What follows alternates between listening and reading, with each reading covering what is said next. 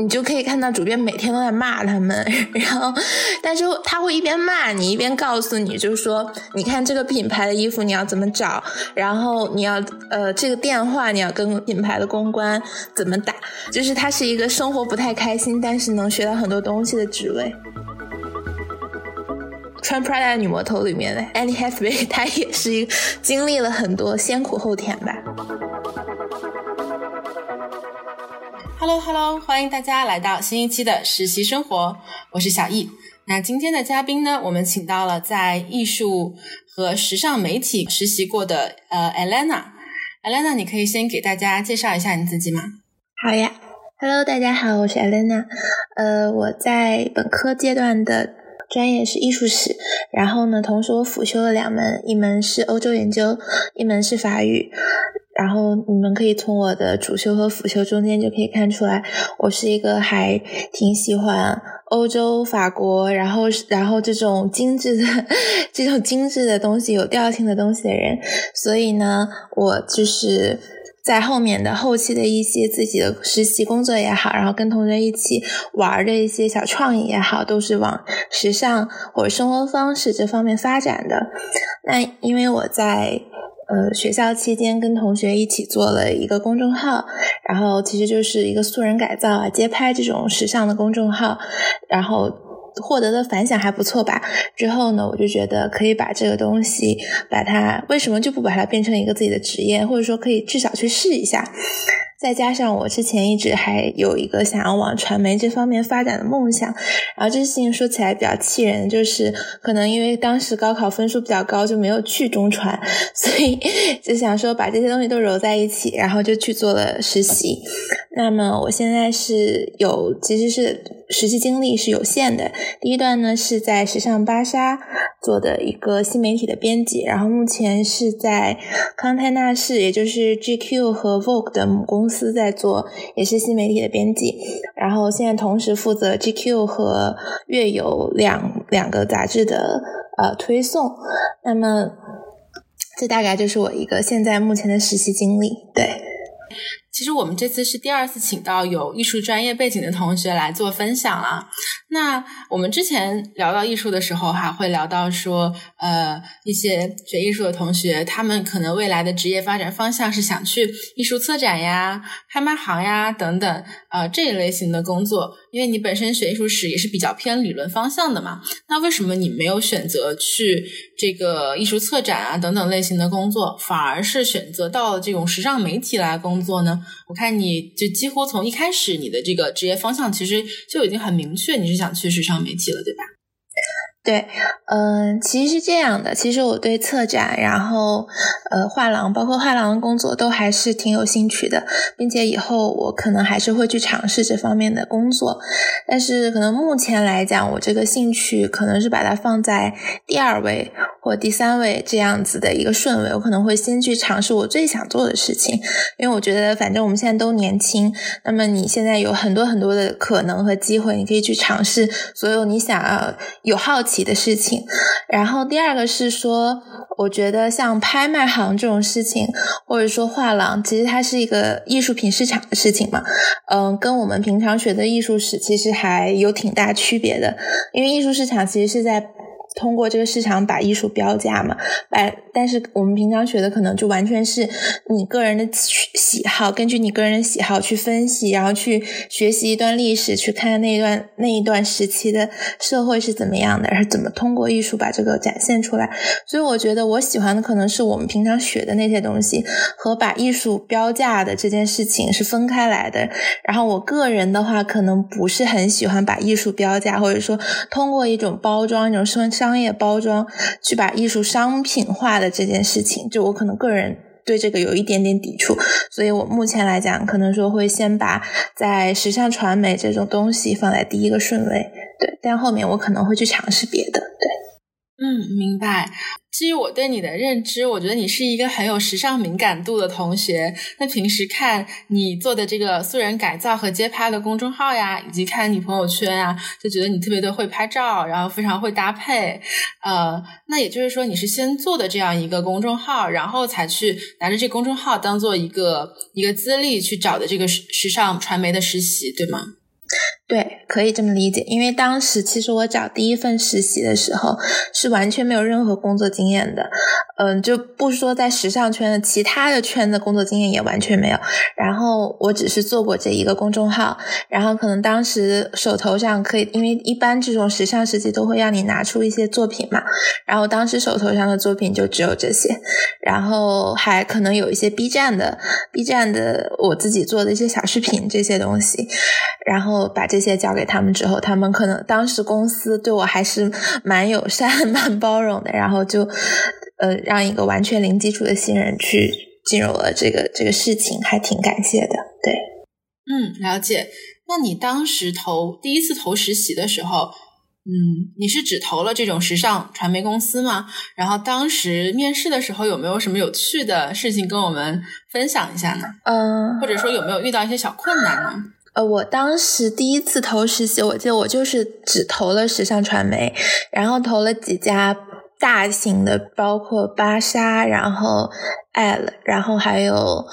呃，我忘记有没有投其他的。我我现在啊，我现在目前记得就是可能还有一家吧，反正三家大概是这样。呃，佳人、世界时装之愿。然后我其实是按着那个我们我们所谓国内分的那五大刊嘛。然后 Vogue 其实是 Vogue 和 GQ 当时是没有在招人的，所以我也没投。而且这都属于比较，就是他们是 Top One，所以他们就是肯定需要更多经验。所以我当时能够找到最最好的是芭莎，然后刚好芭莎当时也联系我了，我就去面试。然后我想想，我面试的第第一次去面试的时候，我自 那个那个那个负责我的编辑姐姐，她忘记那天安排了面试，然后然后我就在还在楼下等了一会儿。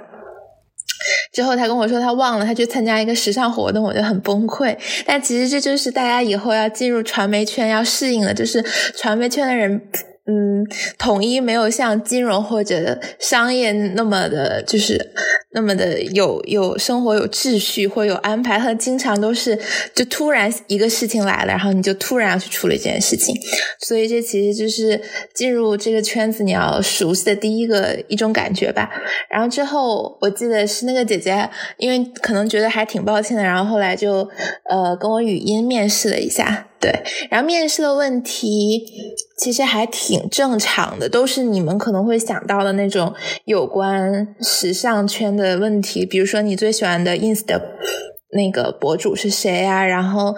当然他们也问了很多，比如说为什么你学艺术史会想要来做传媒、做时尚这一块的，就是跨专业的这种，对，还基本都是这种类似的，没有什么特别出乎意料的问题，嗯。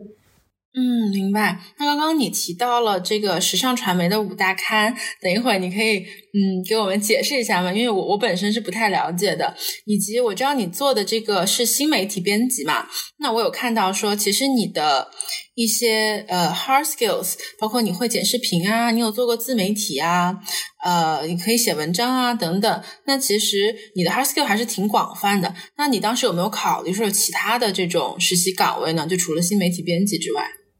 呃，其实我当时考虑了，就其实我到现在目前为止，我最想做的可能都是呃纸刊啊，或者说那些。呃，还有其他的就是一些实践性更强的岗位。其实这些时尚杂志有蛮多实践性更强的岗位，比如说你如果真正的想要去操作拍照内容，然后去做策划这方面，其实是我最想做的。这个东西你可能要去做主编助理，但这种机会一般都挺难得的，因为他一般是不招主编，就是很难会招一次，可能时隔很长时间会招一次主编助理这样的。如果你跟主编去做助理的话，你会学到蛮多。的就是策划，然后怎么跟公品牌公关去借衣服啊，这方面的事情。那如果你想要做到说在片场的一些工作，比如说，呃，去给 去给那些拍摄对象穿衣服这种工作，或者说去搬衣服，这就是服装助理要做的事情。那服装助理其实一般是学服装的人去做的。那我其实当时考虑最多的还是说想在策划方面，呃，学一些东西。但是因为，呃，其实我错过了一个机会，就是在寒假的时候，在我记得是二零一九年的冬天的时候，那个时候我也投了一次简历。然后当时就是芭莎男士的主编给我打的电话，就是希望我能过去做助理，然后做一年的时间。但是因为要上学嘛，我就。就是很委婉的把这个这个 offer 给推脱掉了，但是这个我还挺可惜的。这个做主编助理是会学到很多很多东西的，所以我建议，如果说想在时尚圈发展的同学，呃，有这个机会，确实要就是这是一个很很宝贵的工作机会，对，因为他会手把手教你。然后关于五大五大刊的这个事情，其实就是这样的，就是我们在国内的话，可能一般会把呃 Vogue，然后时尚芭莎，然后 Elle，还有家人，还有呃时尚 Cosmo，然后把它就是就是女刊的五大刊，就是一线的。我们可以理解为 大学里清华北大吧。然后就是，如果就对明星来说，他们可能说上了这个刊的封面，就是时尚圈对你的一种认可，还是你地位的一种认可吧。然后像这里面的话，Vogue 的话是可以说是最 top 的。然后呢，它呢是属于康泰纳仕旗下相对应的更顶，就相对应的顶尖的男刊是 GQ，因为 Vogue 是女刊，然后 GQ 是男刊，然后这两家最 top 的都是康泰纳仕旗下。康泰纳仕这个公司就是我们很熟悉的一部电影，就是穿 Prada 的女魔头的公司的原型。对，然后呢，时尚芭莎和时尚 Cosmo 都属于呃 Trends 这个公司。就是时尚集团，但是目前呢，时尚集团是中资，就它之前是一个美国公司，然后到中国之后就完全外包，然后就给了这是一个中资的公司，但是它旗下的时尚 Cosmo 还是美国集团那边有在负责的，所以大家都可以感觉到这些杂志的调性是挺不同的，因为目前康泰纳仕是百分之百的美国的资本，所以能够感受到这几个杂志调性的不同。嗯嗯，了解了。那刚刚你有说到这个，呃，你之前收到过主编助理这样的一个 offer，那当时可能你也不是很了解主编助理是做什么的，所以你就就是错失了这样一个 offer。那我有想到说，穿 Prada 的女魔头里面的这个 Annie Hathaway 的这个角色，其实当时做的就是主编助理，对吗？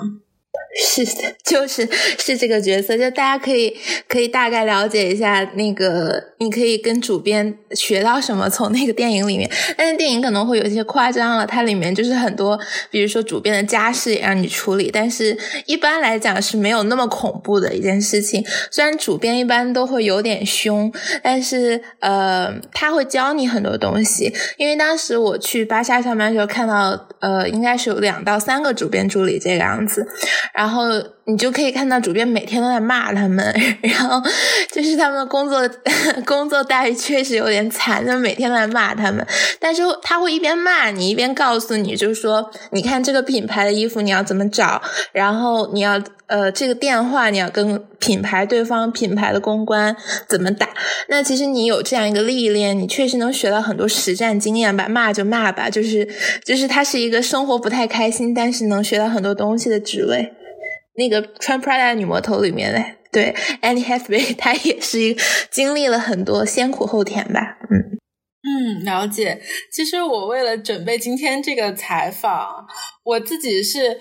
重新把那个穿 Prada 的女魔头又看了一遍，然后至今为止是我第三次看穿 Prada 的女魔头了。我就发现，其实虽然说是助理啊，看起来她是端茶倒水的角色，但实际上她是从端茶倒水到名流社交到时尚艺术，样样她都需要了解的。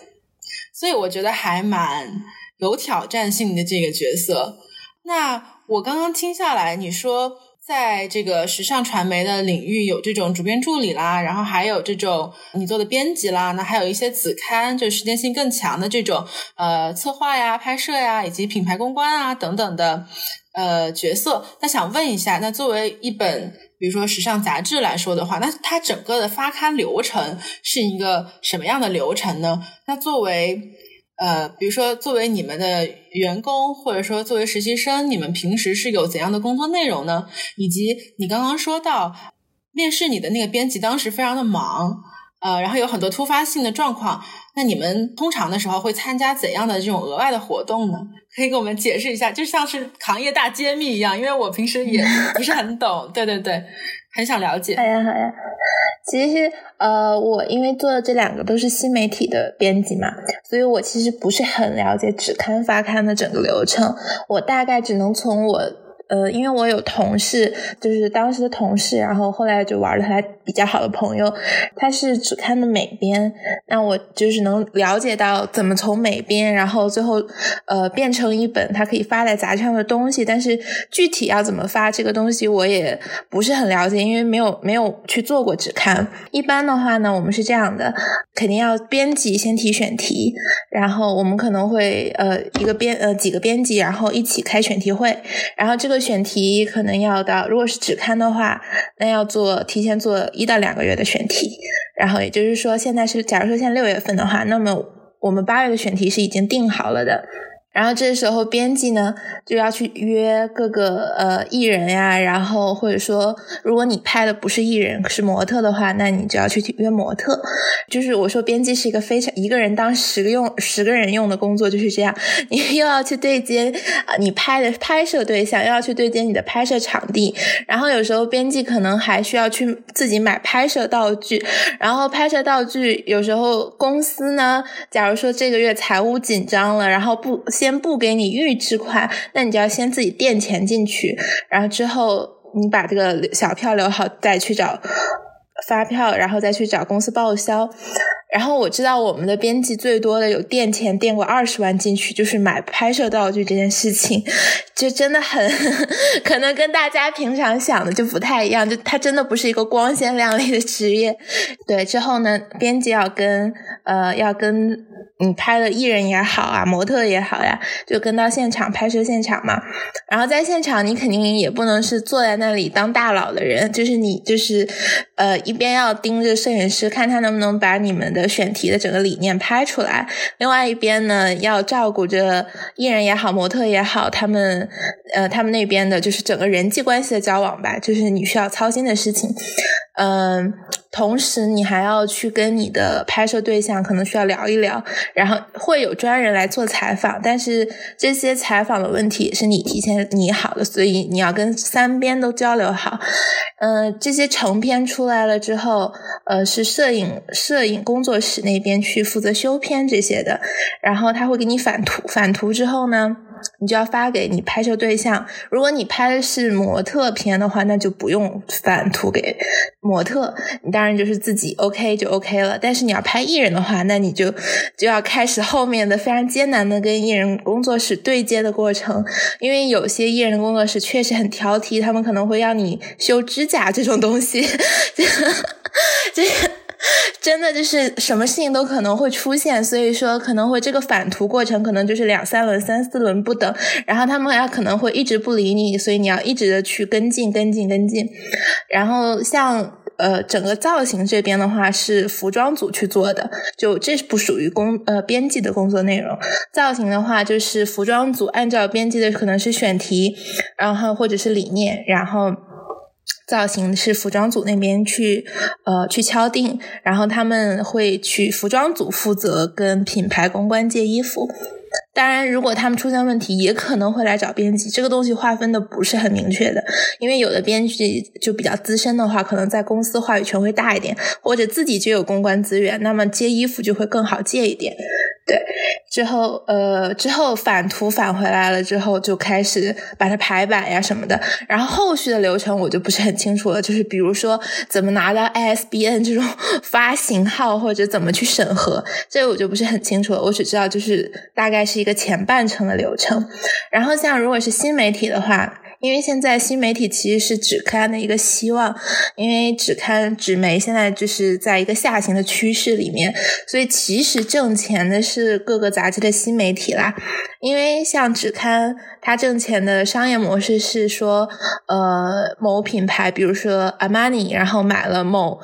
阿玛尼的代言人的呃这期封面，等于说他给你这个品牌打钱啊，这个品牌给你这个公司，比如说是时尚芭莎吧，打钱打一百多万，然后 OK，那今天就是我阿玛尼的封面了，就是这样一个商业模式。但是你想，你一一个月才出一本，然后你一本就一个封面，里面也没有多少可以放商业内容的嘛。但是像新媒体的话，那是每天都有推送，每天都有一个头条一个次条，所以确实可以卖很多钱。可能像呃像像 GQ 这样的话，它的一条头条推送可能就是百万以上，就是如果要商业合作的话，就是百万以上，所以确实很挣钱。嗯，所以是大家现在都在靠新媒体的这方面来发展商业方面。那新媒体现在新媒体的编辑呢，做的事情可能就会呃比纸刊的编辑要杂乱一些，就是。呃，除了我刚刚提到的那些呢，新媒体编辑还要去想如何把自己的把自己的选题和可能的商业合作相融合，然后去卖你的 idea，然后跟各个品牌方然后去对接。对，就大家平常如果看 GQ Lab 的推送，就可以。就是可以知道，就你可能每次刷到最后都发现那是一条软广，就是 对，就是大家就是这样一个商业模式。所以说，呃，编辑们其实每天也脑子真的要炸了，就是他们每天都要，就我们真是每天呃想选题的话，都会能够希望它能够跟商业结合起来，希望它是一个品牌稿，这样的话，嗯，确实可以给公司创收了。然后另外一个的话，就是除了。我刚刚提到的那些，可能还有就是新媒体，可能还有一个问题，就是你们的拍摄可能也会更多，因为像品牌呃像纸刊的话，可能你只需要去拍拍艺人啊，拍拍人物啊，嗯，拍拍模特啊。但是新媒体的话，你有很多需要自己策划的，类似于自媒体的那样的脚本，脚本也要自己写，就是你的拍摄脚本要自己写。很多时候，因为新媒体的人手有限，所以你可能没有一个专业的团队去拍摄，那么摄影师也是你，修图也是你，所以。所以你可能要承担起整条一条龙服务，从脚本到最后出片都是一条龙服务，因为新媒体可能要做很多的测评。就是去某个新店啊测评啊，或者呃去某个时尚活动记录一下，然后这种来更新。因为现在大家都在做全媒体平台，所以有抖音平台，有 B 站平台，然后呃很多很多的平台。所以这些平台如果要更新有视频内容的话，就需要你自己去拍摄、自己去剪辑、自己去修片。然后这些策划其实就很类似于我们平常在 B 站上看到的那些自媒体内容，是不带艺人的，就是你自己的编辑来策划，然后这些脑洞要足够好玩，因为没有艺人嘛，所以要足够好玩才能吸引大家来看。所以说，呃，你当新媒体编辑的话，你真的很有可能就是整个夏天都顶着烈日在外面跑来跑去去测评。我有一个同事是做了一个策划，是测评，嗯，各个奢华购物中心，像 SKP，像北京的 SKP 这种购物中心的厕所，就是看哪个厕所最奢华。所以他在那一天里面去了八九个厕所吧，我记得，然后就很好笑，真的很累。他那天真的累死了，我就是因为当时。北京的七月份真的很热，然后他去了八跑了八九个厕所，然后回来他自己拍，然后回来之后再写稿，就是这就是新媒体编辑的，就是你可能要更忙更累，所以嗯，在在此之外，可能稍微有一些福利，就是说嗯，平常会有一些时尚活动让你去参加。然后这些时尚活动，嗯，可能是某奢侈品牌的新店开业呀，或者是呃某奢侈品牌的新的系列发布，然后这时候可能就会有一些福利，你就可以。去站到你想要 想要就是过的那种，对，穿 Prada 的女魔头的那种感觉的生活，就是穿着很好看的衣服，然后去参加。但是这个路上你还是打车或者挤地铁的，就是公司也不会给你有什么其他的福利了。然后你就进去，然后可能会看到一些艺人啊什么的，可能近距离接触你的 idol 也有可能啦。反正这是属于的生活的非常非常非常非常小的一部分，就是偶尔的福利发放，其他时间都是挺累的，对。天呐，我听你说，真的觉得编辑好好辛苦，好卑微。但听你的感觉上，也是能学到很多东西的。以及你编辑做大了，可能还是在团队里会有一定的话语权和一些资源和人脉的。然后我本来还想追问你一个问题，就是关于新媒体和纸刊的这个这个这个区别和在你们公司权重这个问题，你已经完全已经讲到了。那我后面其实就有一个问题呢，是关于，因为你是呃实习生编辑嘛，那我我是知道你们肯定是有主编啊，然后还有一些其他的正职的编辑啊，那这实习生一定是在这个食物链的最底端了。那想问，嗯，作为实习生的话，在这样一个呃编辑的岗位上。能学到哪些东西呢？是他，你可以在选题会上提 idea 吗？然后，呃，很多事情上你还是会有一定的自主权吗？还是说，呃，你主要还是负责呃帮助修图啊，然后做一些呃比较呃杂的行政的事情啊，然后从中在观摩和学习。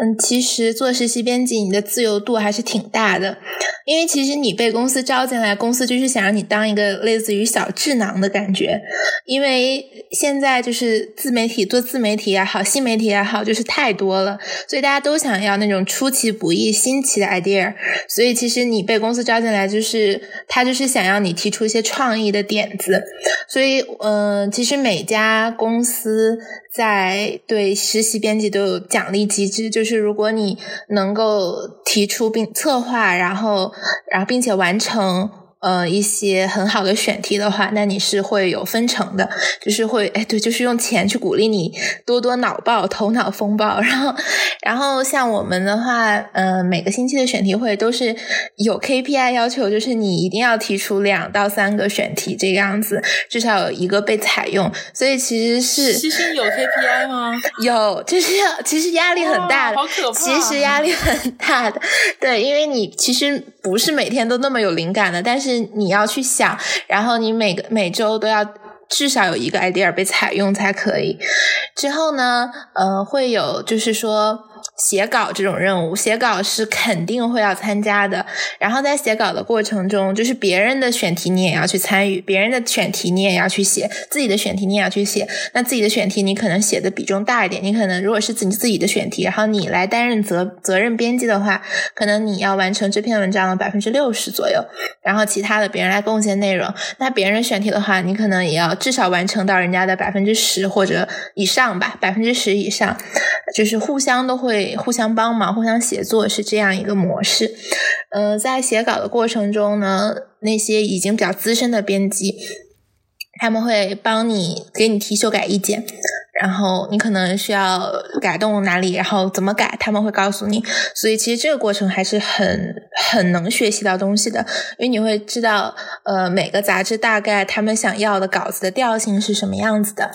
嗯，另外一个就是你可以从那些很资深的编辑里面，他们提出的选题来学习这个选题的方向应该怎么选，因为每一本杂志的选题方向也都不一样，就是都是有自己的性格的，所以你要调整自己的适应性。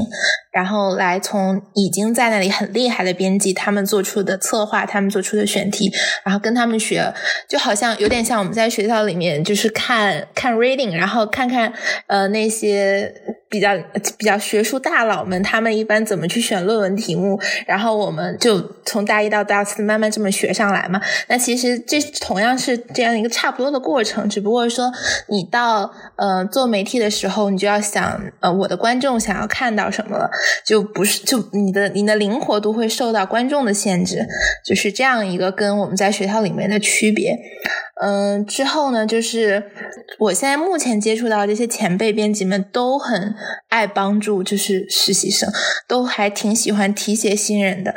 嗯，因为大家可能也都很尊重创意吧，在这个写作的圈子里面都很尊重这种新的创意，都很希望有一些新鲜的血液，所以说他们可能会也会带你去参加一些呃其他的会议也好啊，或者说。把你拉到一些公司的那种，就是大家都是很厉害的编辑的群里面，一般大家可能会对于这些东西有一些讨论，然后你参与这些讨论也好，或者就算旁观这些讨论也好，你也会能学到还挺多东西的。所以我觉得，呃，如果你在这些公司里面当一个实习编辑的话，那你能学到的东西还是挺多的。因为其实你还是挺受尊重的一个地位，毕竟你是一个头脑的产出地位嘛。就是我觉得现在是时尚时尚公司里面地位最低的，地位最低的是美编，就是很惨，就是你会被各个编辑呃催促你要。怎么怎么修图，怎么怎么排版，就是美编真的很惨。另外一个服装助理也很惨，因为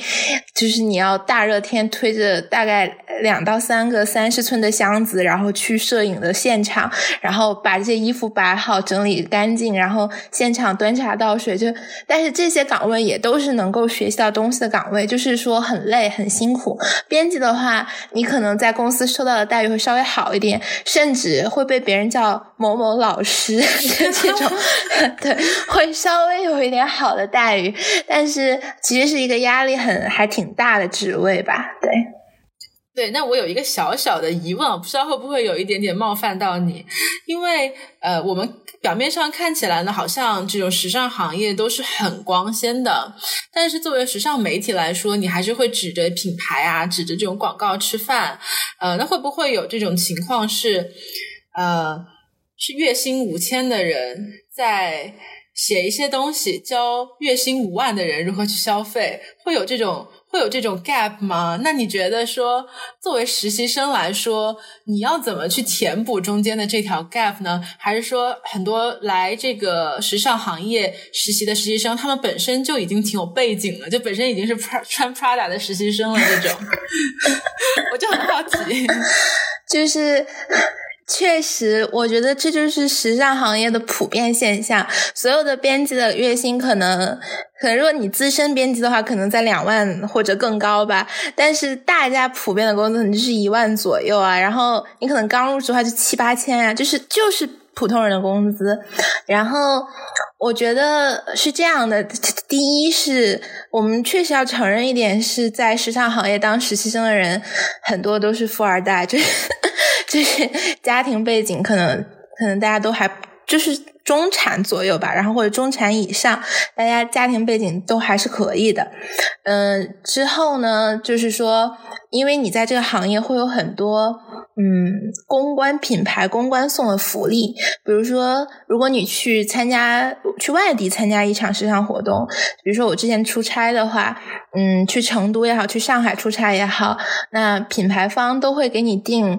这个城市能找到的最好的几家酒店之一，就是让你有一种好像你挣很多的感觉。然后，所以说编辑们也是经常能够体验到自己好像是一个有钱人的感觉。所以在这其中一些品牌方给的福利里面，你们可能会有一种好像有钱了的感觉。所以可能这个 gap 会慢慢缩小。然后，我觉得主要还是。大家就是在这个行业里面待久了之后呢，嗯，也学会如何假装自己很有钱这件事情，所以，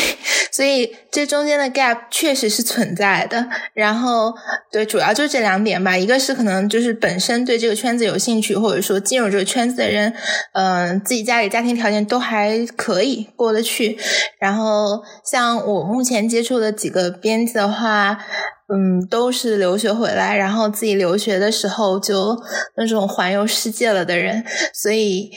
就是见见的世世面还挺大的吧。所以说，我觉得可能这是一个背景的问题。另外一个问题就是说，呃，学会利用品牌给你的福利，然后体验一下上流生活，对，就是很现实。对对对，那你想到品牌这一点？